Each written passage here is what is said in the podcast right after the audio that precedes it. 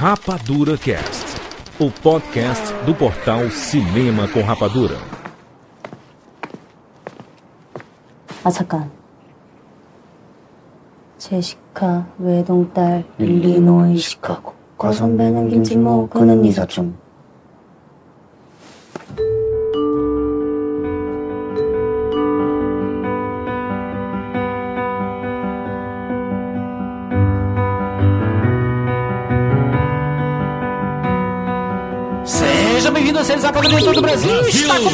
edição do Rapadura Cast. Eu sou Júlio de Filho e no programa de hoje nós vamos falar sobre Parasita. Estamos aqui com o Tchak Siqueira. Júlio de Filho, o, o filme advoga por você não fazer planos e olha, o tanto de vezes que a gente planejou fazer esse cast e não deu certo, eu tô achando que tá começando a ser a melhor política, sabe? Exata política, ó, cuidado com essa palavra aí.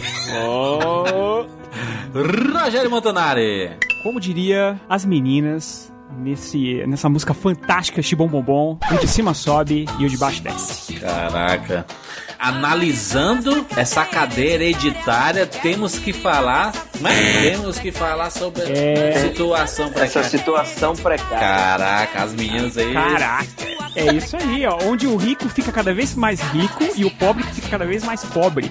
E o motivo todo mundo já conhece, né? Que o de cima sobe e o de baixo desce. Caraca, olha aí, rapaz. meu Deus, Rogério! Rapaz! Podia ser, né? A capa do filme Parasita tem as meninas assim na frente, né? Com a- o cote. Façam música e vídeo já, cara. E voltando ao Rapadura Cast, Thiago Romarei, seja bem-vindo. Muito obrigado. Agora eu não posso agradecer ao Rogério, porque depois de uma pérola maravilhosa como essa, não tem nada que eu possa fazer a não ser esperar agora pra gente falar sobre Parasita. Pra mim, um dos melhores, se não o melhor filme de 2019, que deve ser o melhor ano dessa última década do cinema. Então é uma baita de uma obra-prima de Bong Joon-ho. Estou de acordo. Vamos falar sobre Parasita com todos os spoilers, tá, gente? Se você não assistiu, escute esse programa por conta e risco, porque a gente vai revelar tudo sobre o filme sul-coreano dirigido pelo Bong Joon-ho, diretor lá de Expresso do Amanhã. Muita gente assistiu aí, porque é um filme que foi fez muito sucesso no torrent. Como é, como é, como é que o, o Kleber Mendonça falou? Ele falou, um, usou uma expressão lá no... Porque perguntaram pra ele, né, o diretor de Bacurau, ele disse assim, ah, o que é que você acha de torrent? Ele, torrent é uma invenção maravilhosa do ser humano que fez com que a gente tivesse acesso às maravilhas do entretenimento. E... Esse cara é maravilhoso, o Kleber Mendonça falando sobre o torrent. Vamos falar sobre Parasita agora aqui no Rapadura Cast. Eu sou o Rodrigo de Salvador, Bahia, e bem-vindos ao mundo espetacular do cinema.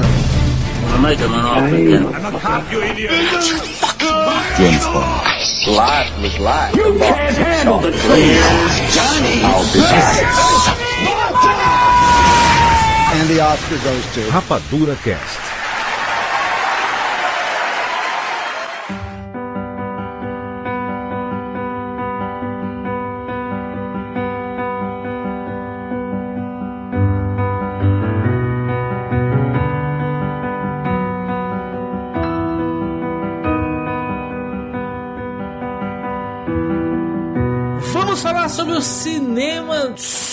Sul-coreano. Esse cinema que não tinha tanta abertura nos cinemas comerciais aqui do Brasil, principalmente, mas que nos últimos anos a maioria dos grandes sucessos estão estreando, né? Estão chegando sempre, né? Eu acho que assim, tem- acho que tem aquela tradicional resposta da globalização, não é mesmo? Tipo, a gente tem cada vez mais, querendo ou não, a gente tem muito mais acesso do que a gente tinha é, há alguns anos, assim. Mas, cara, eu tendo a imaginar que com streaming, com cada vez mais uma aceitação a cinemas a criação de cinema de uma forma diferente, que não venha só de Hollywood, eu acho que vem crescendo muito. E o streaming, e eu acho que as pessoas começaram a ter uma cultura um pouco menos controlada. E o cinema sul-coreano é um tem uma característica nele que eu acho que ajuda bastante, é que é um tipo de cinema que não se restringe a um gênero, né? Eles gostam de explorar ficção, eles gostam de explorar fantasia, gostam de explorar drama, comédia. Pois é, o, o Hospedeiro também é um filme que tem todos os gêneros possíveis dentro do, do próprio filme, né? Você chora, dá risada, fica apreensivo, é, fica com nojo e tudo dentro do mesmo filme, assim. É... E tem uma estranheza que eu acho que, que atrai um pouco, assim. É, ele, é um, ele é um cinema único. É, ele não parece com o cinema japonês, ele não parece com o cinema chinês, nem o cinema de Hong Kong, né? Do, falando do cinema asiático né? e tal. Filme, muito filme uhum. tailandês chega ele, Mas o, o coreano ele é muito diferente. Assim, eles, eles têm uma, um jeito de mostrar a história que é, é, é muito único deles, assim. Esse, esse, negócio de chorar e rir ao mesmo tempo, é, de rir da própria situação triste. É, isso só tem no cinema coreano, assim. Eu não lembro de nenhum outro lugar que seja tão tão forte essa característica, sabe? Não. Rogério, é, tem aquela coisa de que, em tese, a Coreia do Sul ainda está em estado de guerra. Sim. Então, o serviço militar lá é obrigatório. Eles vivem num estado de extrema tensão em relação aos vizinhos do norte. Você tem esse trauma do país tá, é, da Península Coreana tá rachada ao meio. Ter famílias é, separadas há não muito tempo no ponto de vista histórico.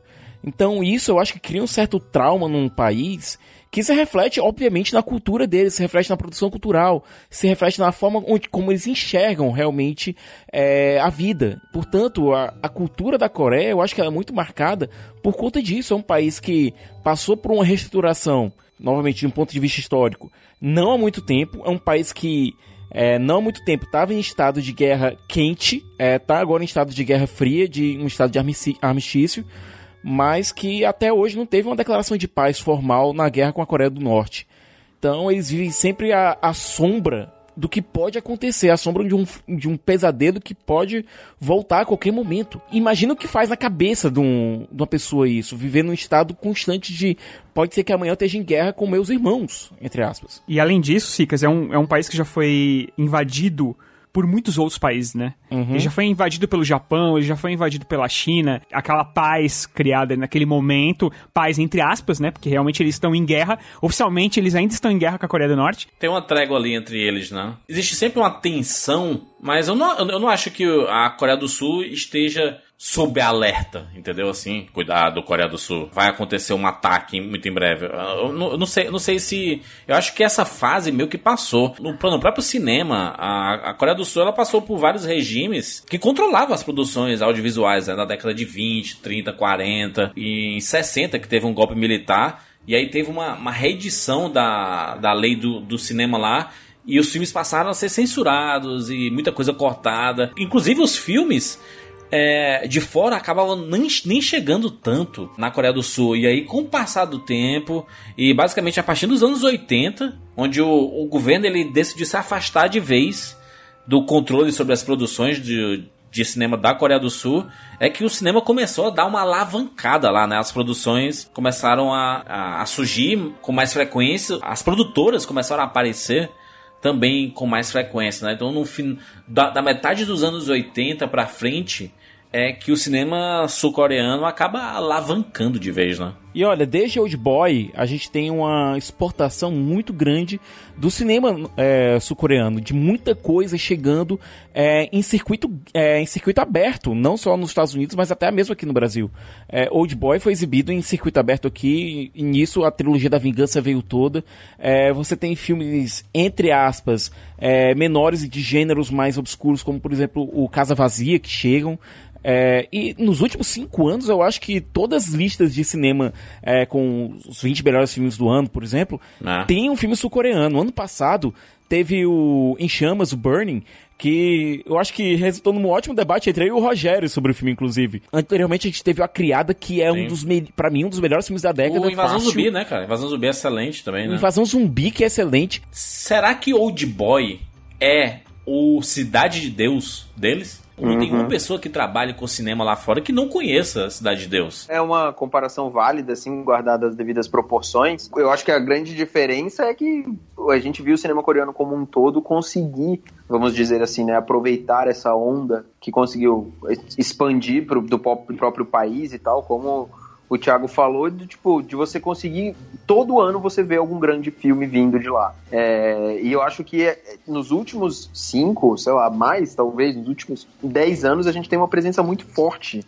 deles, e principalmente, a gente falando um pouco mais do Bong Joon-ho, que é o diretor do Parasita, para mim ele é a essência dessa geração de que, que absorveu todas essa, essas intrigas políticas, essas lutas de classes, essa mistura absurda que o país passou nesses últimos anos. Eu conheço pouco da história, a fundo da história da Coreia, assim, mas o que eu sei de lá é basicamente do que você consegue absorver, do que eu consigo absorver do contexto histórico que os Sim. filmes passam, né?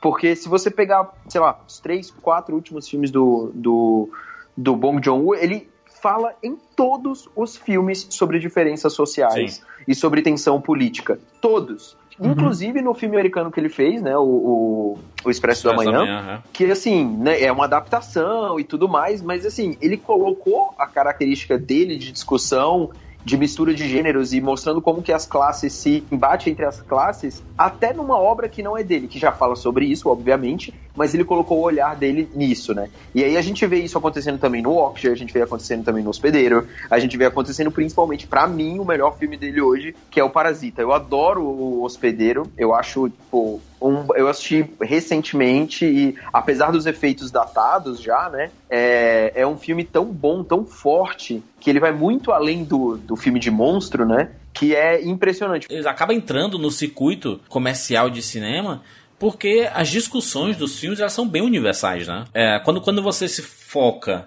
especificamente num problema que atinge exclusivamente um certo tipo de país, sei lá, por exemplo, o filme acaba sendo restrito àquele local, mas quando a temática é universal e o Bong Joon-ho é uma parada que ele sempre faz na maioria, se não 100% dos filmes dele, que ele fala sobre divisão de classes, né, sobre a, o, o, preconceito, Uh, ele, ele, ele fala, fala muito sobre a realidade do pobre que o rico não vê, a realidade do rico que acaba não enxergando o pobre, e o muro que tem ali dividindo eles dois, e que os personagens acabam não percebendo e você passa o filme inteiro. A gente que, como, como espectador, a gente percebe esses muros e os personagens acabam não percebendo, apesar deles saberem que existe um, um, um muro separando eles ali, sabe? Eu acho que o Bong Joon-ho ele, ele traz essa discussão nos seus filmes.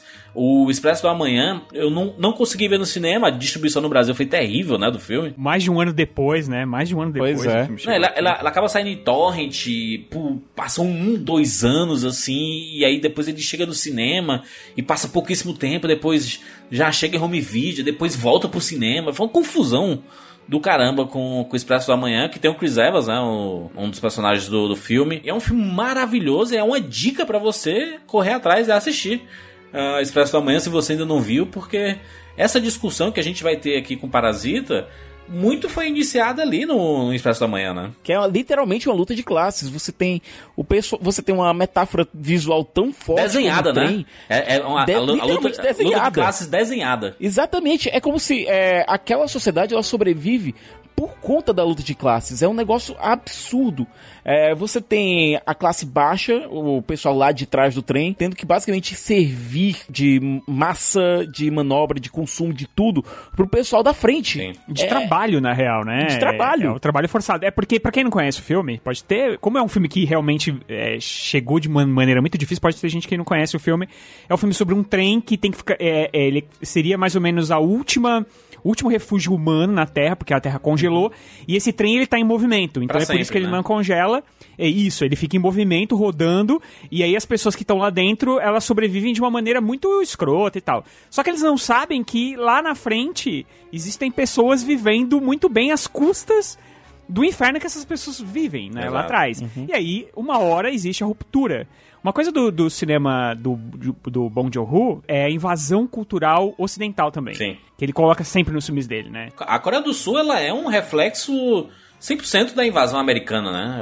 Você vê... Existem muitas bases, existem muitas bases americanas na, na Coreia do Sul, né? Inclusive, o hospedeiro, a, a culpa do monstro é totalmente americana, né? Sim. é, outra característica fantástica é a coragem. Os filmes dele pode, pode se gostar, pode não gostar, o Walk já tem muita gente que detesta e tal. São filmes muito corajosos, cara. Muito corajosos, que colocam o dedo na ferida, sem dó nem piedade, e eles mostram violência, eles mostram crueldade, eles mostram que os americanos. É, tem muita gente que trata lá os americanos como salvadores, porque. Ai, tiraram é ameaça comunista do nosso país e tal. Só que eles mostram que, cara, não é essa, essa realidade, entendeu? Existe sim, existiu sim ali uma certa ajuda, entre aspas, mas é, muita coisa ruim que, que essa invasão ocidental dentro do país trouxe, entendeu? E isso ele coloca na tela, assim, de uma maneira sempre muito transgressora, assim. Então. Eu gosto muito do cinema dele por conta dessa coragem, sabe? Dessa mistura de, de, de gêneros dentro do mesmo filme e também dessa coragem de trazer os assuntos pra frente do filme em si, entendeu? Ele não fica com enrolação, ele traz aquilo e de uma maneira sempre explosiva, assim, né? No Parasita, então, é um negócio assim que ele te, ele te vira do avesso em um momento que você fala, cara, eu fui muito enganado, sabe? No eu. Parasita, a descida à insanidade, ela acontece de uma maneira tão, tão progressiva é, que vai, vai contaminando literalmente a tela aos poucos. O filme começa de uma forma leve, divertida até, uma, uma coisa meio família trambiqueira, etc. Mas a insanidade ela vai tomando conta do filme aos poucos. A insanidade não da não dos personagens, mas da situação. A situação contamina os personagens. Até que chega num ponto de ruptura e a situação explode de uma vez. É, eu acho que o, o, o filme ele traz uma discussão que, felizmente, no ano de 2019 trouxe à tona em outros filmes também, né? A gente viu, por exemplo, Coringa discutindo muito sobre, muito sobre essa temática, né? De classe social Sim. e tudo mais. A gente viu Bacurau falando sobre isso. Bacurau. Né? Bacurau é o parasita brasileiro. E eu acho que faz todo sentido mesmo, tipo, é uma, porque eu acho que é um, de novo, eu acho que é uma questão geracional assim, né? Tipo, a gente vê diretores e histórias que meio que refletem é, as dores de uma geração. E eu acho que é essa trinca aí, Coringa, Bacurau e o Parasita e vários outros filmes que já trouxeram isso, tipo, Sim. Tem um, um filme brasileiro mesmo, lembrando de outro, O Que Horas Ela Volta, que Exato. também fala Uhum, bastante total. sobre isso, que é, é, é outro filme que é incrível também.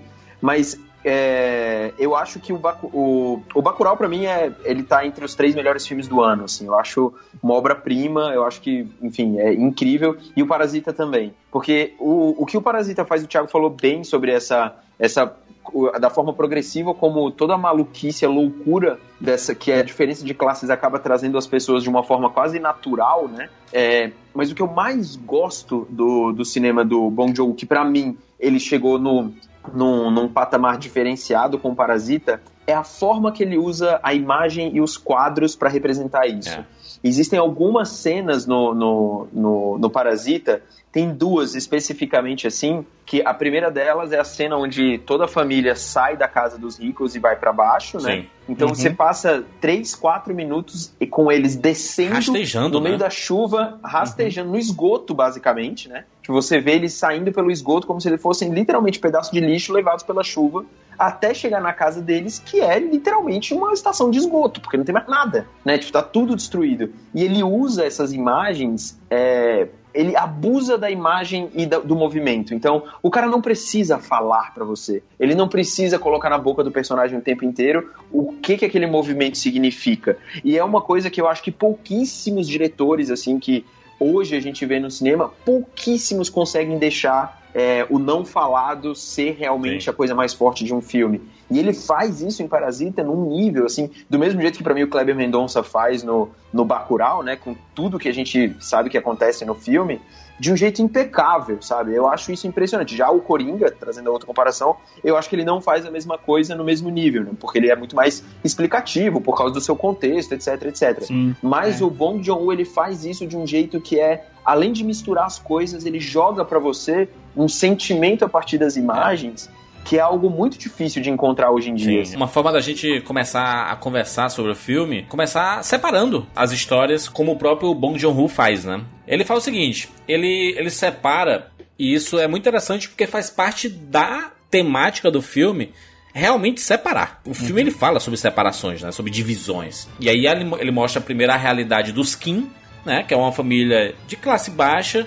Eles moram basicamente num buraco. E ele faz questão de, colo de, de colocar isso Porque quando eles olham pela janela, o asfalto tá acima de, da, da, janela. É. É, exato. Então, assim, eles moram realmente no buraco, né? E a urina do pessoal do pessoal bêbado que passa por lá vai bater na casa Exato. deles. É, o cheiro vai pra casa deles. E Exatamente. uma, uma, uma coisa que o, o Bong Joon-ho faz, que, ele, que é uma coisa muito interessante que a gente pouco vê nos filmes sul- sul-coreanos, é que ele mostra uma favela, né? É porque Seul, quando a gente fala de Seul, você coloca no Google Imagens, caraca, você vê o futuro, né? A cidade futurista, impecável, é, que não existe marginalização, não existe periferia, não tem nada disso. O Bong Joon-ho, ele, né, ele fala assim, cara, é- essa realidade aí não é muito a verdadeira não, então vamos mostrar aqui o que tem realmente aqui.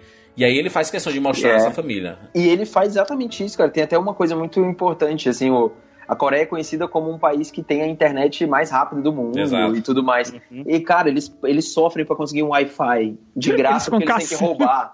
Eles ficam Wi-Fi. caçando Wi-Fi. Isso é claramente o, o diretor mostrando pro mundo, Sim. né? O que que é, qual é a situação que existe aqui. Isso é muito legal, cara. E não só isso, é, Thiago, que uma coisa muito bacana que ele, que ele faz aqui é o seguinte: ele mostra essa família como uma família de picaretas. Isso. Né? Assim, a gente, a gente tem eles, principalmente aqui no Brasil, tem muita gente mais ou menos nesse, nesse esquema, assim, né? São os picaretas ou, ou, ou dando jeitinho pra sobreviver no meio daquela E- confusão Exato. ali, né? É, mas aí você vê, você vê aquela galera e fala, porra, aí, então é isso que é o par... Porque assim, quando você pega ali o pôster do filme e tal, você não entende o que que é parasita. Você- Exato. Como é filme, um filme coreano, de repente pode ser uma coisa de terror, É. pode ser um vampiro, porque já, já o próprio Bong Joon-ho, acho que já fez filme de vampiro e tal. Então quer dizer, Não, quem fez foi o, o Shang-Wu Park. Sean Park, mas ainda mais o pôster, Rogério, que o rosto, o olho da, dos personagens estão com uma, tipo, uma tarja, né? E você fala, caraca, vai morrer todo mundo aí, né? é, Mas sabe o que é fala, pior sobre essas caramba. pessoas? É que apesar de serem trambiqueiras, você vê que todo mundo ali tem um certo talento. O filho, ele é- realmente é inteligente. Por trambique.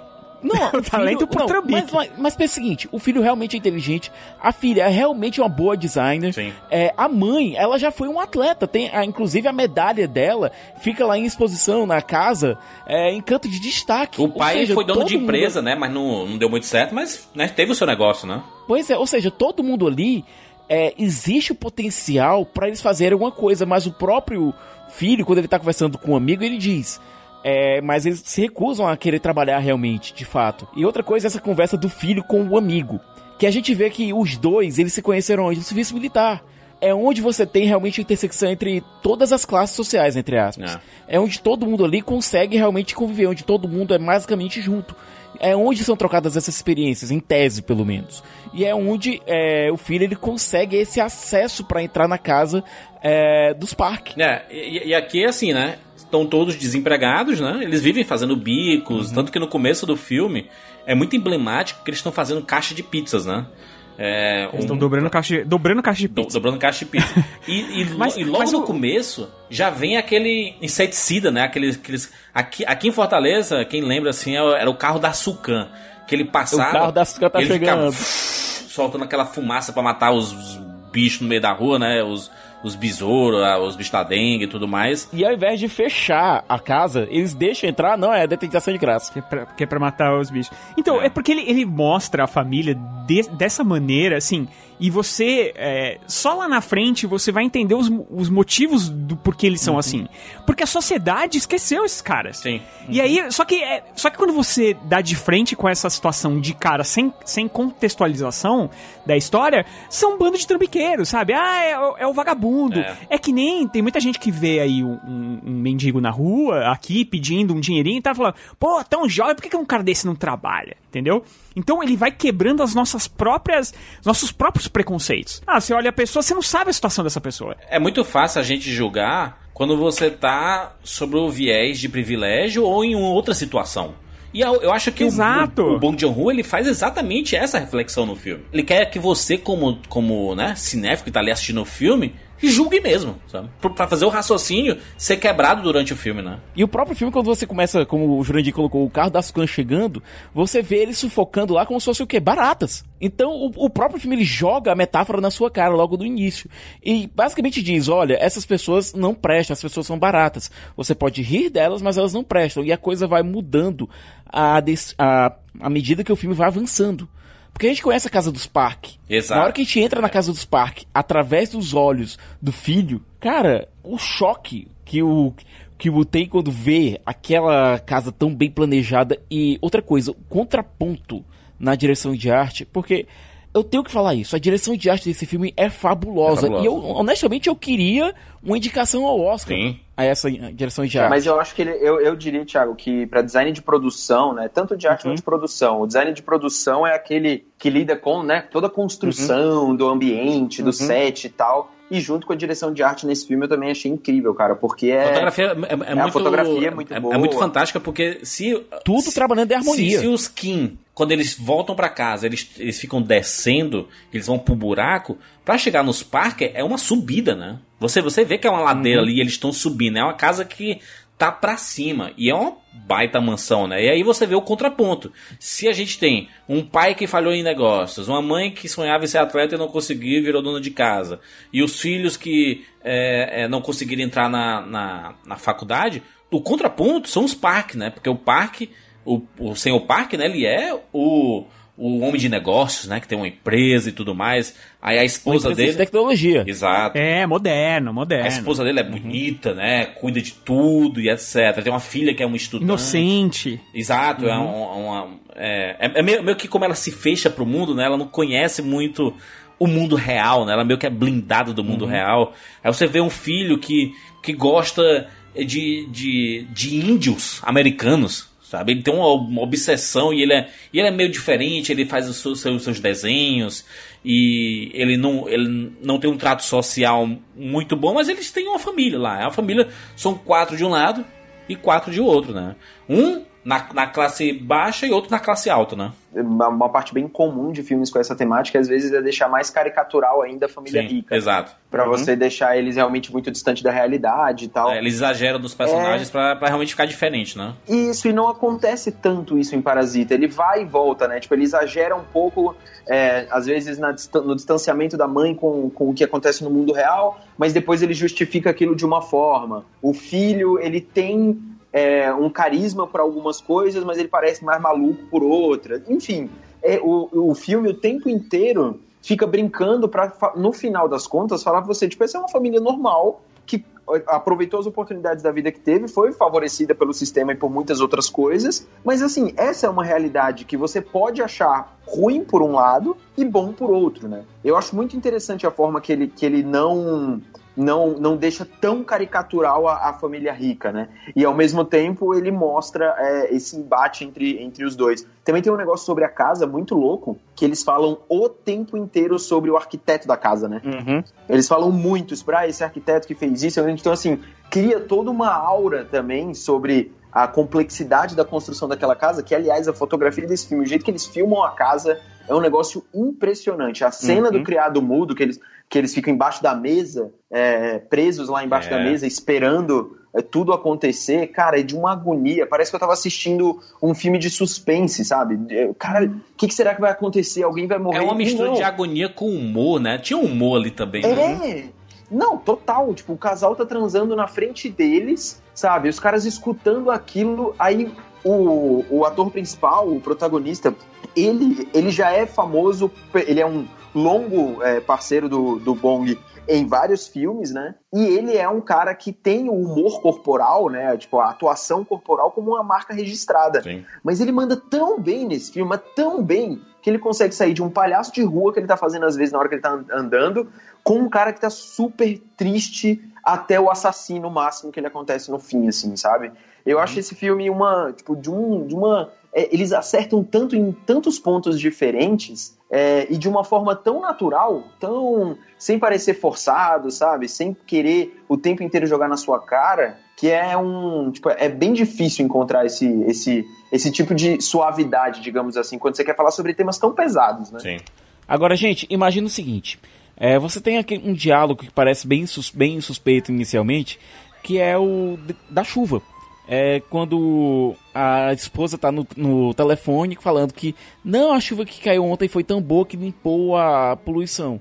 Ela não reflete que aquela chuva para as classes mais baixas, que eles reconhecem, as classes é. mais ricas reconhecem que existem, aliás, existe um outro diálogo que fala sobre isso, que, ela, que eles dizem que existem várias pessoas que estão vivendo nas partes mais baixas da cidade, em casas subterrâneas até.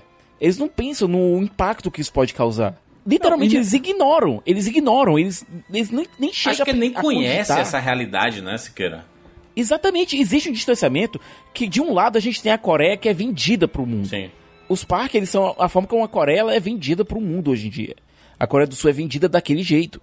E você tem a família Kim, que é realmente a Coreia que é escondida, varrida para debaixo do tapete. Então você tem essa, essas duas Coreias brigando, essas duas Coreias do Sul brigando entre si, é, vivendo uma, uma espécie em, no que deveria ser uma simbiose, mas que se torna uma relação parasitária. Eles têm, um, eles têm um certo asco também, né? Uhum. Porque eles falam muitas vezes do, do cheiro, cheiro, do motorista, que uhum. eles não conseguem identificar, é um cheiro de pobre, né? É mais ou menos assim. Cacoetibes é, feelings. E, também da calcinha da, da menina, que era uma calcinha é, vagabunda. É porque, na, na, verdade, a questão da calcinha, ela não esperava que, encontra, que achassem que a calcinha dela era vagabunda, e sim que o motorista era um pilantra, né? Então, por isso uhum. que ela foi mandada embora. Só que ela acaba sentindo o impacto, isso é a filha, né? Ela acaba sentindo esse impacto porque, cara, o tempo todo eles estão falando da calcinha vagabunda. Vira um fetiche. Vira um fetiche. Vira um fetiche que do casal é, que é rico. cai a, a, a, hipocrisia, ela começa a bater aí, né? Quando ela... É ali, quando, quando, exatamente. Quando eles falam Nessa... que ah, eles se incomodam com o cheiro e tudo mais. E aí, quando tem um momento que eles estão transando, assim, ah, vou pegar a calcinha pra gente ficar cheirando aqui e tudo. Caraca, que, que um é, e eles estão embaixo né? da mesa, né? Os caras estão falando do cheiro uhum. do cara e o cara tá embaixo da mesa, assim. O, o, o, o sexo para eles é tipo um negócio sujo, né? Eles estão fazendo um negócio errado e aí tem que ter o fetiche ali, sabe? E, e é bizarro. E é muito real, porque essa, essa discussão ela faz total sentido, né? De até que ponto você é, repudia mesmo aquilo que você está falando? Ou é, ou é só pra, pra dizer que você repudia, mas no fim você não repudia? É, eu acho que é usar a fachada disso. O Romário, você tinha falado mais cedo do, do Que Horas Ela Volta, e aí a gente fica pensando aqui, eu, a gente fica pensando no Que Horas Ela Volta, você tem uma pseudo-relação que não, não avança, mas que existe algo ali por parte do filho é, querendo chegar na, entre aspas, na filha da empregada. Não. Né. Que é algo que virou é, nos anos 80 aqui no Brasil era quase cultural isso. É, anos 80, anos 90, e hoje, graças a Deus, já está sendo deixado de lado. Já foi deixado de lado quase. Mas que você tem aquela questão do, do rico, às vezes, ver a garota pobre como um, um objeto de fetiche. Eu não acho que está deixando de lado, não, Siqueira. Isso, essa, essa relação, talvez para a área que nós conhecemos, das pessoas que nós conhecemos uhum. e do de, de quem convive conosco, talvez a gente não saiba tanto. Mas uhum. essa relação patrão-empregado é uma parada que, ela, milenar, e eu acho que dificilmente vai é acabar acontecendo. Poder, né? Exatamente, né? a parada do poder. É uma relação uhum. de poder. Não, e outra coisa, é o cara, do, o cara da cidade quando chega no interior com um carrão, etc., Exato. tentando ser o bichão, é, indo atrás das meninas que ele vê como inferiores existe essa fetichização de, de algumas pessoas, de, algum, de uma classe mais abastada, em relação à classe mais pobre. Mas é que nem quando vem gringo para cidades do Nordeste, uhum. eles se acham donos do Nordeste, sabe? Tudo está relacionado a dinheiro, a poder. E é, eu acho uhum. que, é, uhum. que é o que o, o, o Bong Joon-ho discute muito aqui sobre o capitalismo, né? Ele discute abertamente sobre o capitalismo. Principalmente em, em, países que são tidos como os mais desenvolvidos do mundo e, e eles, aparentemente, eles deixaram de enxergar as hierarquias de classes, sendo que elas estão todas ali. Só que eles não querem enxergar mais, né? Elas são muito escondidas pelo por todas as camadas que a gente tem hoje que, enfim, o capitalismo na sociedade, o poder deixa, né? Tipo, uma casa absolutamente bem, bem decorada, bem construída. É, e eu acho que também tem uma. Naquele momento onde toda a família mais pobre está dentro da casa e aí eles pegam todas as comidas, todas as bebidas, eles ficam usando aquilo tudo, é. você vê realmente, é literalmente assim, tem momentos até que eles pegam e tipo, ficam chafurdando na comida. É, aqui, é isso que ele quer mostrar. É gráfico que e, ele faz, que ele mostra, né, o negócio. Exato, uma imagem muito forte de todos eles juntos no, no sofá, com as, tudo bagunçado, tudo jogado. E aí, no momento final do filme, você vê ele filmando e mostrando todas as pessoas de uma forma idêntica. Todo mundo vira animal uhum. na hora de na hora do sexo e na hora da violência. É basicamente o que ele fala, sabe? Porque no, na hora do sexo, cara, eles estão eles são iguais. Qual é a única diferença entre eles? É porque um tá abaixo da linha da pobreza, abaixo da linha de tudo, tá embaixo da mesa e o outro tá lá em cima. E você não pode dar um A enquanto é eles estão fazendo qualquer coisa. Que ele mostra, caraca. Você tem o Kiwoo e a Kijung, é, que são os, os dois filhos da família mais pobre mas que eles chegam na família mais rica se passando por gente de elite. Então eles têm um trânsito maior lá dentro do, da casa. Sim. Mas na hora que você tem o pai pobre, o, o pai Kim, na posição de motorista e você tem a mãe pobre, a mãe Kim, chegando na posição de empregada, já existe uma dinâmica completamente diferente em relação a eles. Eles tratam o, o filho e a filha como se fossem iguais porque eles se vendem como iguais, eles se vestem como iguais. É, eles chegam lá com pessoas de conhecimento, com pessoas de educação que viajaram o mundo, que viveram nos Estados Unidos. É, então existe sim também essa fetichização da cultura americana. Exato. A mãe, a mãe rica às vezes solta alguns, alguns termos em inglês. O pai, que trabalha com tecnologia, às vezes solta termos em inglês ele está lá para ensinar inglês para filha. E não, e não só isso, ele, eles tornam-se também pessoas, entre aspas, mais escrotas, imitando essas pessoas ricas, né? se, faz, se colocando nessa situação, porque são pessoas mais grossas, com, que falam é, menos e que distratam, né? Tem a, a moça que tá, já tá trabalhando lá, né? Já tem a governanta, uhum. que por acaso tinha um marido morando lá dentro também, era uma outra pessoa que uhum. também dependia daquela família para sobreviver. E, e eles passam, como eles estão se passando por pessoas da elite, eles é, passam a, a, tratar mal, por exemplo, a empregada, entendeu? Então, por quê? Porque essa é a visão que eles têm dessas pessoas que estão acima deles no poder, entendeu? Então, é uma outra desconstrução que ele faz, é, dos próprios personagens, que você entende eles como picaretas, mas também, quando você vê pelo outro lado, do jeito que eles veem essa família e, como as pessoas que têm dinheiro devem se portar, é, mostra que como a, na verdade a sociedade é escrota, né, cara? Porque assim, é, a hora que eu chegar ali eu vou fazer igual, entendeu? Você chega aí na Mungwang, que é a empregada que estava lá, a governanta, que ela tem um marido que está lá dentro, que ele é realmente uma outra figura parasitária, mas que está em harmonia com o ambiente, mais ou menos. Por quê? Você vê a questão das luzes é, o, a família rica acha que funciona ali por sensor de movimento. Enquanto na verdade quem tá ligando e desligando as luzes é o marido da Mungwang lá embaixo. Mãe do céu, né, cara? é aquele trabalho manual que ninguém quer fazer, né, cara? E existe uma é, é adoração é do cara em relação ao, ao, ao, ao, seu parque. Uma verdadeira idolatria. O, o, nome, o, nome, Parasita, ele acaba sendo quase que um dos nomes mais perfeitos para descrever um filme. Porque é, se você pegar aqui pela, pelo significado é, do dicionário da palavra aqui, na biologia, ele, ele diz o seguinte, ó. É, organismo que vive de ou em outro organismo e dele obtendo alimento e não raro causando-lhe dano. Ou, da forma pejorativa, é, o indivíduo que vive a à custa alheia por pura exploração ou preguiça. Então, o parasita, é, inicialmente a gente entende que seja a família Kim, porque eles, né, eles vão chegando e vão se aglomerando como se fossem é, baratas. Né? Não, não, não fala isso, né? Quando aparece uma barata em casa, se não, se não matar, se não, se não matar, ela vai se multiplicar aqui e vão ter várias baratas no fim das contas, né?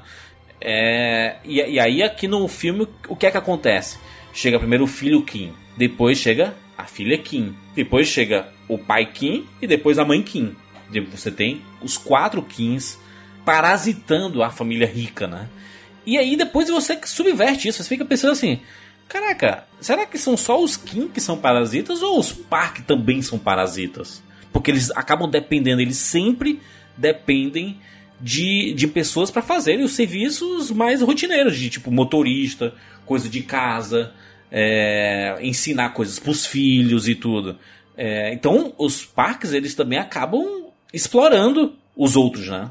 É, eles são, eles são os exploradores, né? Tipo, eles são realmente, devido ao poder, eles conseguem usar as pessoas para isso. E o, no, da forma que o, que o diretor leva esse roteiro e o filme como um todo, a narrativa, é outra coisa sublime assim, do filme para mim, é como ele cria viradas no filme, no roteiro do filme, de uma forma que é, ele troca o gênero do filme de uma hora para outra, né? Porque na hora que você descobre o porão e que tem realmente o marido da governanta lá no porão, o filme toma ares de suspense, de assombração, de quase que de filme de monstro, Sim. né? Tipo, o jeito que ele o jeito que ele ilumina o porão e a forma como ele filma também o rosto do marido, que ele parece que ele tá sempre maluco, né? Tipo, um olhão, na hora que ele vai andar, o jeito que dão que ele leva um um chute, né, da, da, acho que é da mãe Kim que ele leva o chute, que ele cai no porão, ele some, parece literalmente jogando o cara de volta na lixeira, né? Você tá voltando o cara pro escuro, deixa ele lá. Na verdade, é, é, a, é a, governanta que leva o chute, né? Sim. E ela uhum. cai e bate, e bate a cabeça. Então, o jeito que o, que o Bong muda o filme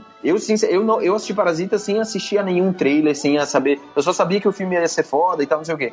E, mas assim, eu fui sem saber sobre o que ele era, sem assistir absolutamente nada. E a minha sensação, acho que até a sensação de quem tá escutando a gente falar aqui, nem parece que é um filme só, né? Parece que são, tipo, uhum. várias histórias e vários acontecimentos dentro de um dentro de um grande filme, assim. E é realmente isso, e tudo acontece dentro de uma casa. Dentro de um lugar, de uma casa, onde três famílias, começa o filme com uma família, mas três famílias mostram, mostram que são completamente dependentes uma da outra, né? E que elas são muito parecidas dependendo da situação que você coloca aquelas pessoas. Eu acho o, o jeito que ele filma tudo isso, como eu falei lá no começo, que ele consegue mostrar para você por imagens a diferença entre todas as famílias, a diferença de cada situação bizonha que eles passam é, cara, eu, eu fiquei assim, choque. Eu assisti duas vezes e na segunda vez que eu assisti eu já vi uma pancada de coisa que eu não tinha percebido da primeira vez. E eu acho que se eu for assistir de novo eu vou gostar mais ainda desse filme, sabe? É o tipo de filme que você vai assistindo e cada personagem tem 300 camadas que você parece que você nunca vai ver é, o final daquilo. E as suas leituras vão mudando toda vez que você assiste. Quando a gente comentou, por exemplo, do, do Coringa e do Bacurau, que trazem discussões é, sobre temáticas semelhantes. A gente também não pode esquecer que esse ano saiu Nós, né? É, o filme do Jordan Peele, que, que também traz uma discussão, né? E, e bem clara, né? Do, da, de classes sociais, né? Sobre os explorados vindo atrás de tomar o seu lugar ao sol. Exatamente. E aí são, são filmes que acabam discutindo também sobre muitas temáticas. E uma delas, a mais clara, é, é a hierarquia de classe, né? Mas também a meritocracia, sabe? É muito discutida, de forma até aberta no, no filme. Porque tem uma hora que, os, que, os, que os, os, personagens falam assim: Cara, esses, esses ricos aí são escrotos pra caralho. O pai Kim, ele começa Sim. a ficar puto, né? Ele fala assim: Meu irmão, cansei dessa parada, é. sabe? Cansei de, de ser rebaixado, de ser diminuído aqui, de ser tratado como se eu fosse ninguém. Só porque ele tá pagando, ele acha que pode me tratar de qualquer forma, né? Então, mas isso não é dito. Não é dito, é mostrado. Não uhum. é dito. É, é, como o Romariz disse, isso é perfeito. Não existe um momento do filme em que você vai ver a família reclamando de ah, esses ricos escrotos, ah, essa galera. Não, cara, isso tudo é mostrado. É jogado na sua cara. O rosto do pai, você tem... o pai Kim, ele olha uhum. assim de vez em quando e você, caraca, cara, ele tá puto. Só que isso vem aos poucos também, isso vai crescendo. Aos poucos, sim. É, na verdade, uhum. você vai. É, a partir da cena da mesa, embaixo da mesa, que é quando as coisas é, são colocadas em pratos limpos, porque você tem essa família como parasita. Não, e ele começa a falar mal, né? Ele diz assim: você tá assistindo esse cheiro aí? Eu acho que é cheiro deles, do, é, do, do, do pai Kim, sabe? E aí você. Aí, aí a câmera mostra o rosto dele e ele tá lá travada, assim. Tipo, é, e tipo assim, o cheiro. Ah, acho que o cheiro pegou na casa, cheira a roupa pra ver se pegou na roupa dele, é. sabe? Se o carro tá fedido, ele fala e tal. Sim. Mas assim, você tem, você tem essa visão de que essa família é picareta e eles são os parasitas. Depois, no meio do filme, essa, essa mesma família que a gente acha que é parasita encontra lá o cara que tá morando no, no, no porão e eles, eles mesmos têm, olha, tem uns caras morando no porão que são parasitas, entendeu? Então eles tratam essa, essa outra família, eles não se enxergam, casal né? com parasitas. Exato, eles tratam com E aí, lá na cena da mesa, é, é que você vai entender quem, na verdade, são os parasitas que o filme quer. Todos eles são, de certa forma. Mas quem o filme quer mostrar como parasita é, é a partir da cena da mesa. E, e que vai pra cena da, da é, da inundação, e a partir dali é um, é um desespero mesmo, né, cara? É uma dor que você sente pelos aqueles personagens, porque que, aquilo ali quebra todas as, as defesas que eles tinham e tudo mais, é porque eles perdem tudo, cara, sabe? E eles têm que lutar contra tudo aquilo, e no dia seguinte, de cabeça erguida, eles têm que ir trabalhar, cara, sabe? E aí eles aguentam, e aí você sente como aqueles pequenos gestos que a, que a família a família dos ricos, elas vão aí sim elas vão começando a a, a morder eles de certa forma, né? Vai começando a deteriorar essa relação que eles tinham, que até então era, era para eles era ok, porque eles estão me pagando, a gente faz essas coisas, eles pagam a gente tá tudo certo. Mas eles vão percebendo que, peraí, não é assim, cara. E a minha dignidade, como é que fica, né? Isso tudo com imagens, não tem um discurso, nada, não tem nada, nada disso é proferido. Tudo isso você consegue visualizar no sofrimento dos personagens mesmo. Principalmente da, da filha também é sensacional, né, cara? Aquele momento em que a privada ela explode é, no mar de dejetos, e no único lugar, aliás, onde estava pegando a Wi-Fi, que era no banheiro, é muito emblemático. Aliás, aliás, a privada ela fica como se fosse um trono, literalmente, né? Que ela fica mais alta. E aquilo faz todo sentido, porque se a casa ela fica abaixo do nível da água, a privada automaticamente tem que ficar acima do nível da água. Senão a água vai para onde? Pensa bem. Eu já vi uma privada fazer aquilo. Na real, eu já morei numa casa que enchia e eu já vi uma privada fazer aquilo, cara. Ela explode mesmo. É um negócio assim de, de você não dormir à noite. É bem terrível. Então, é, e eles transformam aquilo como, como um trono, cara. É, é Agora, é, esplêndido. Rogério, imagina a discussão da mãe, certo? A família pobre ela tem uma discussão muito boa sobre a natureza da mãe.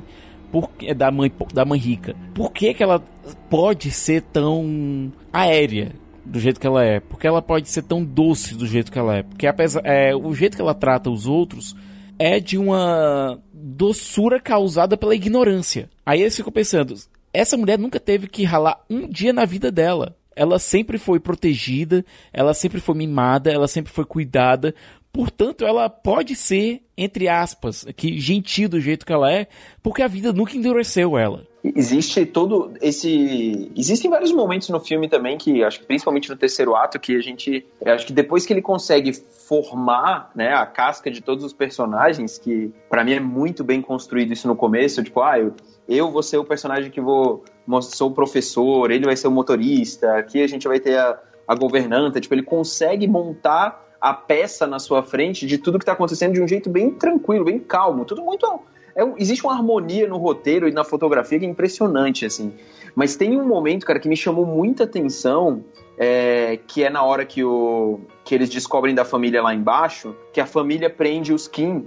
E que, aí voltando para aquela conversa que a gente estava tendo no começo do, do programa, que eles falam sobre é, a bomba, é uma bomba, um, eu não se lembro se é bomba ou míssil, da Coreia do Norte. Uhum. E ela fala que vai ter um bombardeio, que, tipo, como se ela estivesse devaneando sobre é, um, realmente uma, um, um, atentado que fosse acontecer, uma guerra que fosse voltar. E é um dos poucos momentos do filme que você vê é, um, um ato político ser colocado dentro do texto mas é um momento onde você relembra que aquela sociedade vive sobre uma tensão que está por trás da cultura deles, sabe? E não à toa, Romariz, as casas têm esses bunkers o quase, bunker. Né? Só que a família rica era tão, ela é tão aérea em relação ao que está acontecendo ao redor dela, que ela não nota que existe esse bunker lá. Sim. Isso, isso. E isso é que eu acho muito massa, sabe? Porque assim, um monte de gente fica falando, toda vez que a gente vai gravar alguma coisa ou comentar sobre coisas de classes sociais, é, lutas e direitos, etc., todo mundo fala, ai, não mete política nisso.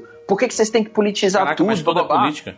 Fi... Tudo é Cinema político. político. Isso, exato. E o que esse filme faz é mostrar por meio de entretenimento, porque ele é divertido pra cacete, é, por meio de arte, que existe um pano de fundo político em absolutamente tudo que você faz. E você olha para essas pessoas lá, não só pela primeira leitura do filme, que é sobre luta de classes, mas elas se sentem naquela tensão o tempo inteiro, né, naquela venda de, uma, de um suspense o tempo inteiro, porque eles estão sendo criados em uma sociedade que está, às vezes, sim, na beira de tipo, todo mundo achando que vai acontecer Sim. uma guerra, que vai acontecer um atentado. Então, isso é muito, muito claro na construção dos personagens e principalmente na hora que o diretor vai colocar isso na tela. Então, para quem vive dizendo que ah, não precisa politizar isso, não precisa politizar aquilo, você já está sendo politizado no momento que você está falando isso, sabe? E eu acho que o Parasita faz isso de um jeito maravilhoso. E é engraçado, Maurício, que a gente tem, nesse momento que você falou, que a da família da governanta encontrando a família Kim, você tem primeiro a negativa.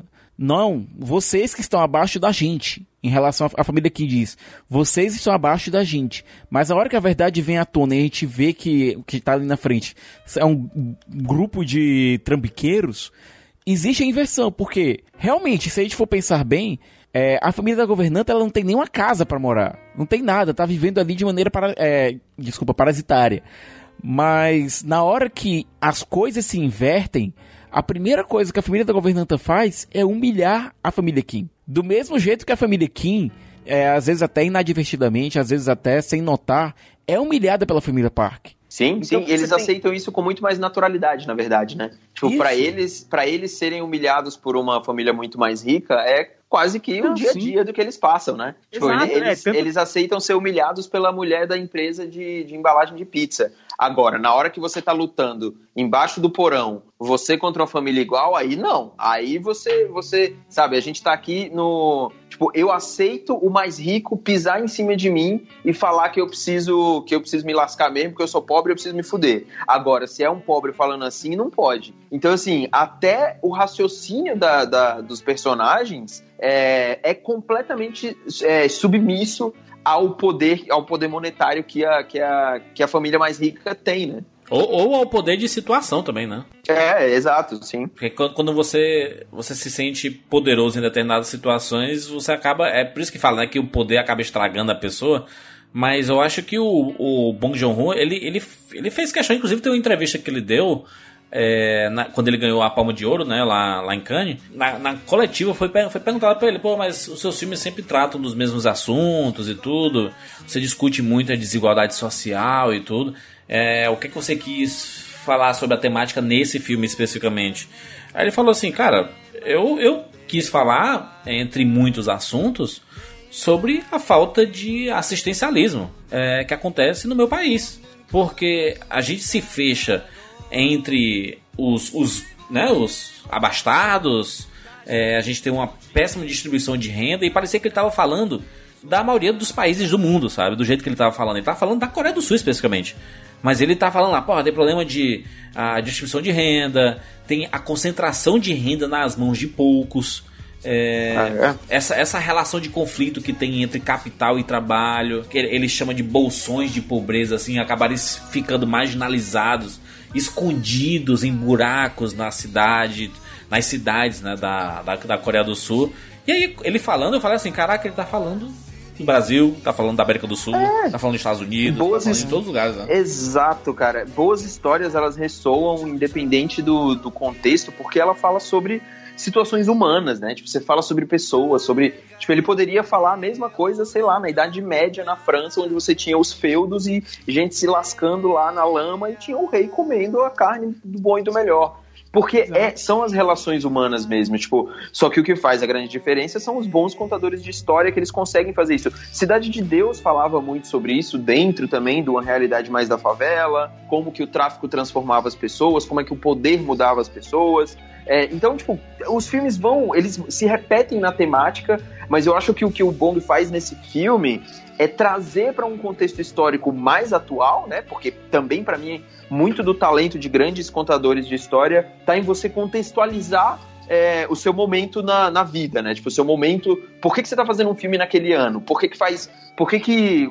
Da onde se tirou essa ideia? Como é que você consegue se conectar com a audiência que vai assistir aquilo? E eu acho que isso ele faz de uma forma que ele não só fala sobre a Coreia, sobre o país onde ele vive, sobre a situação que ele vive, mas a história é tão humana, ela é tão intrínseca a todos os nossos problemas que qualquer pessoa vive e vê do seu lado, que ele extrapola isso, né? Tipo, então você consegue se relacionar com os personagens de uma forma muito, mas muito direta mesmo. E eu acho que esse filme é, consegue a gente vai assistir ele daqui a 5 anos, daqui a 10 anos, daqui a 20 anos, e ele vai continuar a ser um filme muito forte sabe? Ele vai continuar a ser um filme que fala sobre as pessoas e sobre as nossas diferenças. Se você for assistir hoje um filme como O Cidade de Deus, ele vai continuar a ser um filmaço, sabe?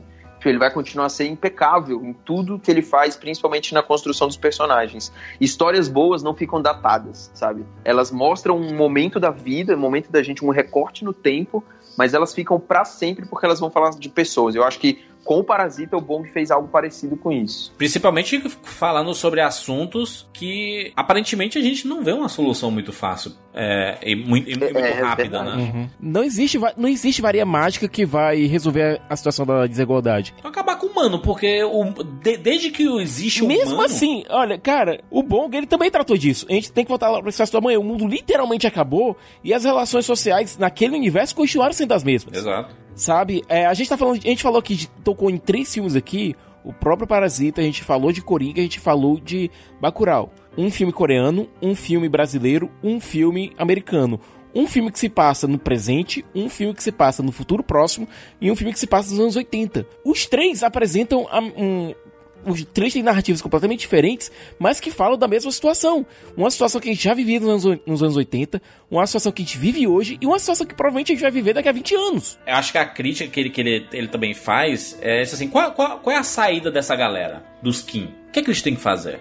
Porque assim, se, se o país não dá ajuda, não dá assistencialismo, ele não tem saneamento básico. Uma coisa que, né? O, o Estado é. tem que prover. Aliás, o Estado tem que cuidar das pessoas. Se ele não cuida, ele deixa de, de é, marginalizado, se deixa é, é, em buracos, como insetos, como baratas, eles acabam dando munição para tudo isso, sabe? É como, como o Sicas disse, são pessoas inteligentes. São pessoas Exato. muito boas naquilo que, naquilo que elas fazem, uhum. né? Tanto que elas conseguem enganar tranquilamente a família, tranquilamente. E só que eles não têm oportunidade. Não tem oportunidade, é. Falta a oportunidade para eles, entendeu? De repente ter ali um, um plano para colocar jovens é, na linha de trabalho, sabe? É, para pessoas mais, mais velhas. Às vezes eles podem até não... ter esse plano, mas tem tanta gente precisando que acaba não tendo espaço para todo mundo. E acaba não chegando. Que, que é, o, né? é, é, a realidade de onde? De todo lugar do mundo, inclusive aqui no Brasil. Sim. Que tem que, que é, que, é, muito fácil ver pessoas de classes ricas, né? Que pessoas que é, têm condições financeiras, que estão na, na arcada de privilégio, ficar criticando, por exemplo, é, é, assistencialismos aqui no Brasil, tipo Bolsa Família, entendeu? Como, como, é, como é que você, na arcada de privilégio, olha para baixo assim e, e, fala, tem que trabalhar para ganhar, pra ganhar. Cara, quem não tem oportunidade, quem nunca teve oportunidade na vida, como, como é que você vai, vai, negar assistencialismo que é a função do Estado cuidar das pessoas? Tem um outro filme que fala, fala isso em não tão de uma forma tão profunda que eu achei que poderia ter falado um pouco mais, mas toca nisso. É o próprio Coringa, né? No momento onde você vê uhum. que tipo, o roteiro do filme usa do, da quebra do assistencialismo lá dele para ele para ele ir para o psiquiatra é. como um dos gatilhos para ele realmente ficar louco de uma vez. Né? Sim. E é isso. Eles usam exatamente disso. Tipo, ah, o Estado me esqueceu e agora eu vou usar isso como um eu, eu uso isso como um dos gatilhos para eu realmente ficar louco. E ele usa isso, né? Tipo, é uma grande. Eu vejo muitas. Eu acho muito curioso, cara, como as pessoas hoje reagem a qualquer coisa que tem, tem o tema de política no meio com um certo asco, porque, ai, eu não quero mais falar sobre política, não aguento mais esse jogo, blá, blá, blá, Tudo é político hoje em dia, né? Caraca, sempre é, foi. O cara, o cara assiste Star Wars e nunca entendeu que é tudo ali não político. Entendeu, é, isso, é, isso é irritante. A pessoa passou a vida inteira assistindo essa merda. Assistiu na sessão da tarde, assistiu com os pais, assistiu, e não entendeu. O cara leu X-Men desde os anos 80 e não, e não entendeu que é sobre preconceito. Mas o que eu acho que é mais importante, cara, é que a gente já repetiu tanto esse discurso, mas é assim, essas pessoas entenderem que essa alienação, esse pedido de tipo, não quero mais falar de política, não quero, é exatamente a alienação que pessoas extremistas querem para uma sociedade absurdamente controlada. É isso que eles querem. Quanto menos você se interessar por política, quanto menos você se interessar sobre cultura, quanto menos você tiver a mínima vontade de pensar, mais fácil é para essas pessoas que estão lá em cima da sociedade, que não necessariamente são inteligentes, mas têm poderes e privilégios, elas vão conseguir controlar você. É isso que elas querem. Na verdade, o seu desejo por entretenimento, que todo mundo tem, todo mundo quer se divertir, ele precisa existir e ele, ele tem que ficar lá imaculado. Agora, você não pode criar uma aversão a discutir problemas que vêm e eles ele, que existem e que eles vêm através do entretenimento. A arte, né? A arte sempre foi isso, né? Sempre discutiu os problemas sociais, né? Um exemplo muito uhum. claro é que um filme como Parasita jamais poderia ter sido feito, por exemplo, na Coreia do Norte. Jamais que é um, que é um país onde você não pode falar sobre política. Cara, aí é que tá. Essas ditaduras extremistas, ela vem de esquerda e de direita. Você tem países como a China, por exemplo, onde conteúdos não podem chegar porque eles irritam ou fazem pensar de uma forma que o governo não quer que você pense. Diabos, na China você não pode assistir o Sim Puff. Isso é sério? Você não pode assistir o Sim Puff porque o, o presidente se irritou porque é, chamam ele de o Sim Puff pra acharem parecido, eles dois parecidos. Caraca. É inacreditável isso. Essa é, é uma coisa absurda. É, se a gente voltar para a ditadura, a gente teve versões cortadas de Laranja Mecânica aqui. É, se a gente voltar para o começo da democratização, a gente teve a, toda aquela questão em cima do a última tentação de Cristo quase não chegando aqui. Até se a gente voltar para um período já durante a de democratização, é, a gente teve toda aquela questão de filmes que eram considerados de mau gosto que eram proibidos de chegar aqui. Um filme que quase foi censurado pela justiça. Sim. É um daqueles filmes de tortura malucos e tal, que realmente eu não gosto, de, não, não curto, mas que foi censurado porque alguém achou que ninguém devia ver. Cara, é, censuraram Marighella, né, mano? Não quero falar nada, não, mas censuraram Marighella, né? Não foi uma censura estatal, mas é aquela coisa, é uma pressão do momento não permitir. Uma censura burocrática. É, igual aconteceu com a Vida Invisível também na Ancine, entendeu? Tipo, é a uhum. mesma coisa. Tipo, é exato. Hoje a gente tem tanto meios de comunicação que realmente fica difícil você ter uma censura dentro do, do o Estado fazendo isso direto, é. porque aí você assume o totalitarismo de fato. Né? Aí você vive numa ditadura uhum. e ponto final. E, e tem a censura corporativa também, né? Isso. Censura corporativa Exato. existe muito também, que a empresa ela tem esse filme para lançar, que ela é ameaçada, ó, se você lançar, pode ser que no futuro você é. seja excluído de determinadas coisas. Então não vamos lançar, é. por favor. Aí tá bom, não vamos lançar esse filme. É, acontece. Tipo, eu acho que sim, o meu trouxe esse tipo de debate, mas é só, é só pra. É, é, importante você olhar e entender que existe política em tudo, e a partir do momento que você fala que você não quer discutir política, e isso aconteceu, por exemplo, trazendo um outro assunto nada a ver, assim, mas quando a série do Watchmen acabou, é, a série do Watchmen é sobre racismo, é sobre segregação, política. é sobre controle, é sobre política. E quando você vai ler os comentários no YouTube ou assistir a vídeos no YouTube, as pessoas insistem que não, estão transformando o Watchmen numa. numa é, num veículo político, numa obra Caraca, política. Nunca, Meu Deus do não céu! Não entendeu o HQ. é um manifesto político do Alan Moore, porra! É, não só são pessoas que acham que não leram, mas é pior, são pessoas que se negam a escutar o que está sendo falado, né? É, e, e, é a mesma coisa com Parasita, é a mesma coisa com Bacurau, sabe? E eu, claro que dá para notar, obviamente, que eu tô fazendo uma crítica ao governo que a gente tem hoje, toda esse, essa onda de conservadorismo, mas eu queria fazer um adendo aqui a uma, por exemplo, citando uma, uma política brasileira, que é a Janânia Pascoal, que é de direita, né, assumidamente de direita, uma, um dos símbolos da direita aqui, mas que outro dia tuitou falando muito bem de Bacurau, que é um, que é um puta filme do Kleber Mendonça. Ela foi lá, tuitou e elogiou o filme, sabe? Então, independente da corrente política que você tá, entender que a arte é uma forma de você expressar um momento da sociedade é inevitável. Faça uhum. isso por você ser uma pessoa racional, não por você ser uma pessoa que luta pelo lado A ou pelo lado B, sabe? E a ignorância é o que o totalitarismo quer. E filmes como Parasita jogam isso na sua cara de uma forma absolutamente feita a partir da arte e do cinema. O que o Bong Joon fez é, velho, na boa, eu acho o melhor filme do ano, assim. E, tem muito tempo que eu não assistia um filme que eu ficava tão impressionado como ele consegue falar sobre esses temas fortes e ao mesmo tempo ser um entretenimento absurdo, assim. Não, é, um, é um filme também que faz a gente questionar. É, ele fala muito sobre o porão, né? Quando, quando tem a parada do porão, meio que muda o filme, né? Ele subverte o que é que a gente tá analisando e criticando e julgando, né? E ele coloca na nossa cabeça de que é assim que todo mundo, pelo menos foi o que eu imaginei que o, o Bon Joon-ho ele fez, ele fez de forma proposital, já que muitas das coisas que ele coloca é de forma metafórica, né?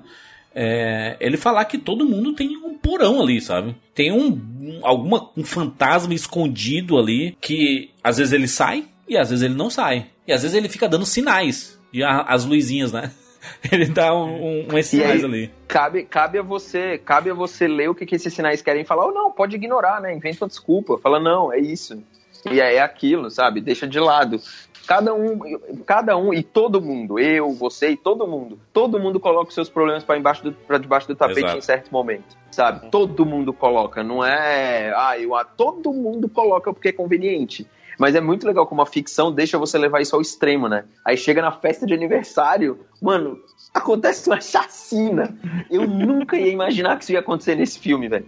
Tipo, quando começa, eu falei, não acredito que ele vai fazer uma guerra de índio com, com o que tá acontecendo aqui agora, mano. E aí, o jeito que ele filma o, o marido da governanta entrando, eu falei, eu não acredito que isso vai acontecer, velho, nesse filme. Só falta cair uma bomba. Eu falei, não, vai cair agora uma bomba da Coreia do Norte e ele vai falar que. Nossa, mas é muito foda, cara. Que filme. Deu vontade de assistir o filme de novo agora.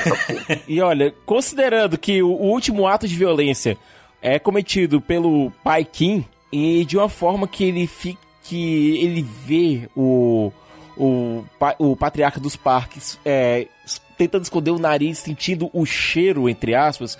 Isso vendo a filha dele no chão, é, golpeada, vendo toda aquela situação acontecendo, e ele se preocupa em tentar tapar o nariz para não sentir o cheiro. Cara, essa é o final, ele realmente é, é quando as coisas. Porque assim, a sociedade ela se sustenta, mesmo com todo esse tipo de, eh, de coisas erradas, né? De, de injustiças. A sociedade, normalmente, ela se mantém, né? Só que existe um momento de explosão, não tem como. Em qualquer sociedade. Você vai ter revoluções, você vai ter protestos, você vai ter briga na rua, você tem o que aconteceu agora no Chile, na Venezuela, você tem na França, onde eles fazem protestos pelo menos uma, uma vez por semana. Mas Hong Kong, exatamente, é, é o momento em que a sociedade não, não aguenta mais isso, né?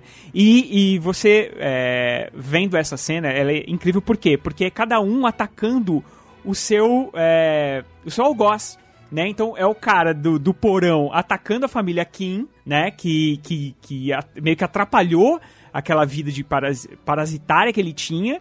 E, e depois a família Kim atacando a família rica. Então quer dizer, é cada um atacando seu algoz porque precisa, você precisa quebrar aquela estrutura para você ter um cara, senão você não tem esperança na vida. E uma coisa que eu vi muito nesse filme é porque depois disso, é, depois que ele mata lá o dono da casa, ele tem que se esconder no porão. E eu entendo muito aquilo também como, cara, como a esperança tá guardada no porão, sabe? Porque o filho, ele fala: Eu vou trabalhar, eu vou conseguir, eu vou ficar rico para um dia tirar meu pai de lá, comprar aquela casa pro meu pai poder sair. Cara, é a nossa esperança e ela tá no porão. Mas é meio utópica, entendeu? né? Eu acho, acho que é, é, Utó é totalmente isso. completamente utópica. Porque ele não tem plano nenhum. E a forma como o filme termina. Porque se ele tivesse terminado 10 segundos antes, 15 segundos antes, a última coisa que a gente veria era realmente o reencontro da família. Como ele dá esses 15 segundos a mais e que o filho se vê olhando para aquela carta, olhando para aquela para aquele recado que o pai mandou, Sim. de volta na de volta naquela casa subterrânea, sabe? Então ele termina de uma forma completamente melancólica. E outra coisa, é, a gente também não pode esquecer que o, o pai Kim, quando ele, o patriarca dos Kim, quando ele tá lá debaixo de, de volta lá no porão, é, ele sente um arrependimento terrível por ter feito aquilo com, com o seu parque. Ele sente um arrependimento terrível, ele começa a querer se penitenciar. E, e, esse exílio dele lá dentro da casa, novamente, vira até uma forma de penitência até. É como se ele tivesse preso de verdade, né? Isso. Na prisão, né? Isso. Ou seja, mesmo essa violência revolucionária, esse ato revolucionário que ele teve, ele foi seguido de um, de um exílio. É, alienação, né? É, é uhum. alienação total. Tipo, o cara é alienado, ele vai defender a pessoa que realmente alimenta, literalmente alimenta ele ali. Tipo, ele não tem discernimento de nada. É, e é isso, é o que acontece com muitas e muitas e muitas pessoas que a gente vê hoje em dia. Mas é, tipo, tem. E isso é muito louco, né? Porque o filme consegue, na hora que vai pro porão, ele muda a fotografia, a iluminação do filme muda completamente. A uhum. trilha sonora muda da água pro vinho também. É, e, cara, é uma aula, assim, é uma aula de. Eu, eu torço muito, juro pra você, que esse filme tenha várias indicações, indicações ao Oscar. É, não, ele nunca vai deixar de ser um filme incrível se ganhar nada ou não. Acho que ele com certeza ele deve ganhar de melhor filme estrangeiro, assim. Deve ser um dos 10 indicados a melhor filme. Eu acho que ele merece ser, pelo menos, assim, pelo menos umas 6, 5, 6 categorias, porque, olha, para mim, roteiro, roteiro, direção, design de produção. Ator coadjuvante. ator, é, ator coadjuvante ou ator principal, depende como é que eles colocarem o protagonista pra, pra, pra concorrer. O filho é o protagonista. É, agora eu acho, eu acho que esse filme tem assim, isso, cara, Parasita num ano Vamos lembrar, num ano que a gente teve muitos filmes bons, né? Uhum. Num ano onde a gente teve Bacurau, onde a gente teve o Irlandês, onde a gente teve História de Casamento, teve Nós, teve Vingadores Ultimato. Era uma vez em Hollywood. Era uma vez em Hollywood. Tivemos vários filmes incríveis. Quero ver quantas indicações é... Vingadores vai conseguir, hein? Efeitos visuais? Nenhuma. Provavelmente. Tirando efeitos visuais, tira só efeitos visuais. E esse filme se destaca muito. Eu fico, eu fico muito feliz de ter um filme que não é do meio, né? Não é do, do, do mainstream de Hollywood e sendo assim quase que impecável em boa parte das missões assim. Foi muito foi muito incrível. Eu acho que ele vai ele acho que ele vai levar mais prêmios, mas tem muitos outros grandes concorrentes, né? Tipo, o Bong vai ter que concorrer aí pelo menos com o Scorsese, com o Tarantino, Tarantino é, com o Noah, eu acho que o Noah Baumbach vai também, vai, vai também acabar concorrendo. Vai. Mas assim, só dele estar tá no meio desses caras, eu acho que já é um baita de um reconhecimento. Assim. É demais, acho que 2019 é talvez um dos melhores anos do cinema dos últimos anos aí, porque é, a qualidade dos filmes aí, quando saiu, saíram os indicados do Globo de Ouro, eu pensei assim, caraca, só filmão, tá maluco. Foi foda, né? o ano foi tão bom que o Globo de Ouro não conseguiu quase fazer nenhuma cagada. Exatamente. Fez, fez algumas, né? Fez algumas. Ah, não dá pra ser perfeito também, né? Mas é. eles fizeram algumas, mas assim, porra, você pega uma categoria de diretor, você tem, tipo, caralho, tipo, só cara foda, sabe? Tirando o Todd Phillips, só tem cara foda, entendeu? Cara, eu tiraria o Todd Phillips e colocaria a diretora de As Golpistas fácil. Ou o Noah, né? Que ele não tá lá também, uhum. se eu não me engano, né? Ele não tá. Não tá. Uhum. É, tipo. Então, assim, mas enfim, é, sem desmerecer o trabalho do Todd Phillips lá, que em Coringa ele faz um bom trabalho, mas, cara, o Bong Joon, ele tá. Ele vai disputar, tipo, com o Tarantino e com o Scorsese, sabe? Tipo, dois dos maiores nomes da história do cinema. No mínimo, tá no mínimo vai ser legal ver ele no Oscar, né? e eu vou dizer aquela coisa, viu? Vai, o Tarantino e o Scorsese vão ficar de, muito felizes caso o Bong ganhasse. Os dois, que são amantes do cinema, tem cinema na veia, cara, no sangue. Se eles vissem o Bong ganhando, eles iam, eles iam doidar, cara. É, a gente, eu vi algumas fotos do Bong, ele saindo em algumas oitadas com o Edgar Wright, cara. Ele já tá muito bem entrosado com a galera, sabe? Que maneiro. Ô, Romariz, por favor, sua nota aí de 0 a 10 pro filme. O que, é que você acha aí? Ah, cara, eu dou nota 10 pra eu dou nota 10. Eu não. Eu tô. Eu tô cada vez com mais amor no coração, né, Jurandir? tô. Não dava. Eu não dava 10, nunca dei. Eu nem lembro se eu já dei 10 assim pro filme, mas. Mas. Cara, o Parasita é um filme diferente, assim, em um ano tão bom, em um momento tão diferente, assim, do cinema. É, eu acho que a gente escutar de um, de um cineasta que não é do mainstream, que é um cara muito conhecido, obviamente, ele já tinha sido, tem uma das maiores bilheterias da história da Coreia, já tinha feito filme em Hollywood e tudo mais, mas o meu apreço pelo, pela habilidade do cara em não colocar tudo no texto, é, o jeito que ele dirige os atores dele é, é, uma, é muito bom. É, e como ele manipula a fotografia do filme para te contar uma história é, beira a, a, perfeição, assim, no Parasita, sabe? Porque ele abusa dos efeitos é, da, de luz, de, de iluminação, de atores, para te contar uma história que é sobre pessoas. É basicamente sobre pessoas. É um filme sobre pessoas que estão numa, num, num, num ambiente de privilégio, outras que estão lascadas, é, e essas pessoas acabam se igualando em poucos momentos mais selvagens como qualquer ser humano, assim. Então eu acho que é uma, é uma obra-prima que o, que o Bong fez. Espero que, que receba aí todos os prêmios, além dos que já recebeu, né? Sim. Já recebeu uma pancada de prêmio aí. Ô Siqueira, nota aí, considerações. Precisa, 10. É, é um dos filmes mais brutais. Ele consegue ser engraçado, ele consegue ser tocante por algumas vezes. Extremamente assustador, revoltante e você sai com um toque de melancolia gigantesco da, da sala. É, atuações incríveis, uma direção de arte, um design de produção fabulosos, uma trilha sonora que consegue ser enervante em alguns momentos, atuações que você vai levar nas, você vai levar na sua bagagem cinéfila. Sério. É, é um filme que, mais do que recomendado, é necessário. Nota 10, fácil. Vou dizer que eu não esperava é, que o filme fosse isso tudo, apesar de eu já ter ido assistir por pressão popular. das pessoas falando, caraca, Parasita, do, mesmo, do mesmo jeito quando tá falando de Bacurau, sabe? Quando saiu o Bacurau, todo mundo, meu Deus, assista o Bacurau, senão o mundo vai acabar se não assistir. E eu, caraca, toda vez que tem um filme desse, a gente vai, a gente vai meio assim, puta, mas capaz de eu não gostar desse filme, porque tem tanta gente falando bem, que você acaba meio que criando é. uma expectativa muito alta e nem sempre você é, é, é, essa expectativa é suprida, né? Com Bacurau foi e com Parasita foi muito mais, sabe? Eu acho Parasita um filmaço. Acho que o, o Bong Joon-ho ele faz o cinema que o Martin Scorsese falou na entrevista dele, sabe? O cinema de seres humanos que ele questionou, sabe, no, na, na, na parada quando ele falou lá do, do Vingadores, de Parques e tudo mais. É, porque o filme é, é ele, é ele é um filme culto. Eu diria que ele é um filme para você pensar, né? É um filme é um filme cabeça. O diretor, ele, ele estudou sociologia, então ele meio que sabe o que tá falando. Ele traz temáticas que podem não parecer novas, porque a gente já viu em vários filmes, mas ele é meio que coerente com a filmografia dele, sabe? Ele traz sempre essa temática. Ele lembra muito, guardando as devidas proporções, obviamente, né? Mas o cinema que, por exemplo, o José Padilha faz, né?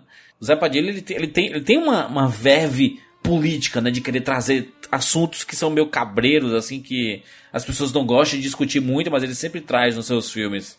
Tirando né, o Robocop ali e alguma outra coisa, mas.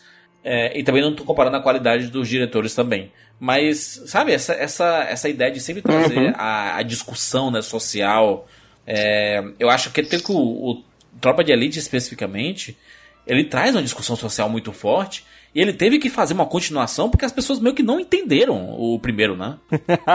a idolatria em cima do Capitão Nascimento. Ele fala assim, gente, não, não é isso não, gente, pelo amor de Deus. Ele tem que fazer um dois pra, pra explicar o primeiro e aí as pessoas realmente compreenderem a, a razão de tudo isso. É, mas é um diretor maravilhoso. É, é, um, é um diretor que você fica prestando atenção, sabe? Você vai querer prestar atenção nos próximos filmes dele. É, eu sei que muita gente já gostava dele por causa dos filmes anteriores, mas eu acredito que Parasita ele é, é meio que um marco na carreira dele, porque além de ser um filme muito premiado, é um filme que foi muito visto fora da Coreia do Sul. É, é um filme que ganha cinema comercial, disputando com filmes gigantes, e ele tá lá, presente, para as pessoas assistirem. Daqui a pouco sai em streaming, vai todo mundo assistir também, e vai se surpreender, porque é um filme maravilhoso, com discussões intermináveis. Eu saí do filme com a cabeça fervilhando. Eu, meu Deus do céu, que foi que eu acabei de assistir? Porque o final é meio que uma. É, é né? Que é meio como acontece com o Bacurau também, né? Que o final é uma catarse coletiva, assim.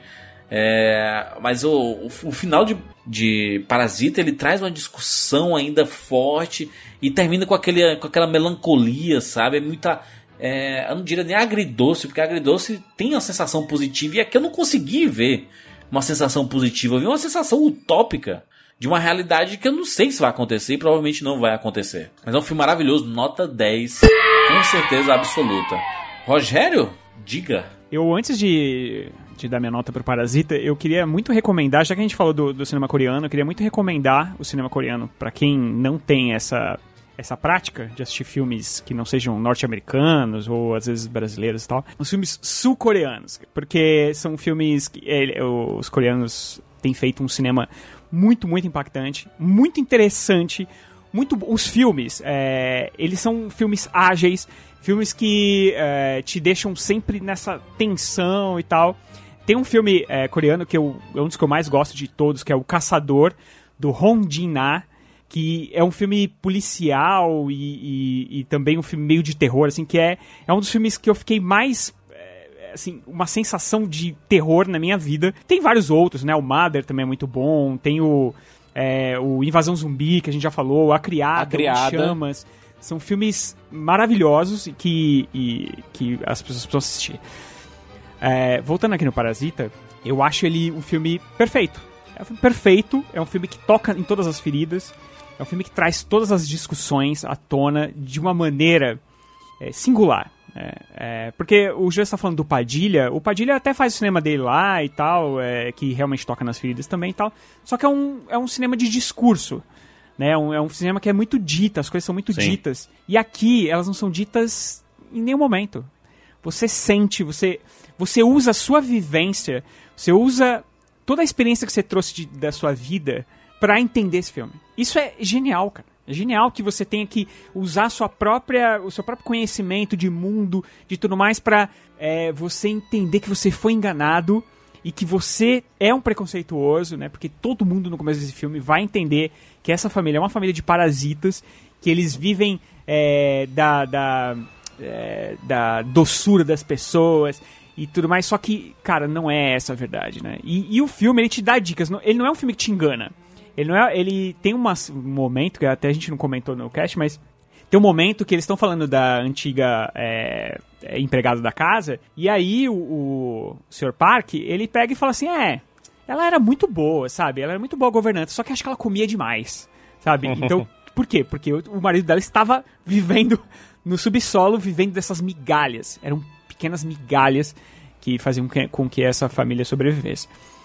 É genial, é, eu acho que, por, por realmente estar num ano de filmes brilhantes, é, é incrível que um filme sul-coreano é, tenha esse destaque. E, cara, ganhou Cannes merecidamente.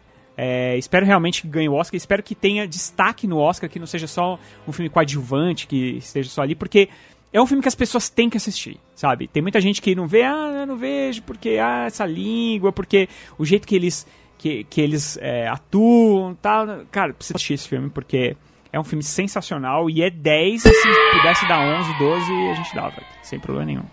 Excelente. Falamos sobre Parasita. Deixe seu comentário aqui no rapaduracast.com.br. Romariz, muito obrigado pela participação. Romariz está de canal novo aí. Canal novo há alguns meses, né? Já, na verdade. É, tem uns mesezinhos aí. Tem alguns meses, tô colocando uns. Eu nem sei quantos meses tem, tem esse, esse canal. Mas sim, tem uns videozinhos que eu tô fazendo lá de vez em quando. Filme e série, né? besteira aí. É, filme, série e. É, filme e série, Cultura basicamente. Pop. Cultura pop, o que der para falar, o que dá tempo, né, pra eu conseguir assistir assim, porque hoje em dia não dá pra eu assistir tanta coisa quanto eu, quanto eu gostaria de assistir. Mas sim, tô colocando, é só colocar Thiago Romariz no, no, no YouTube.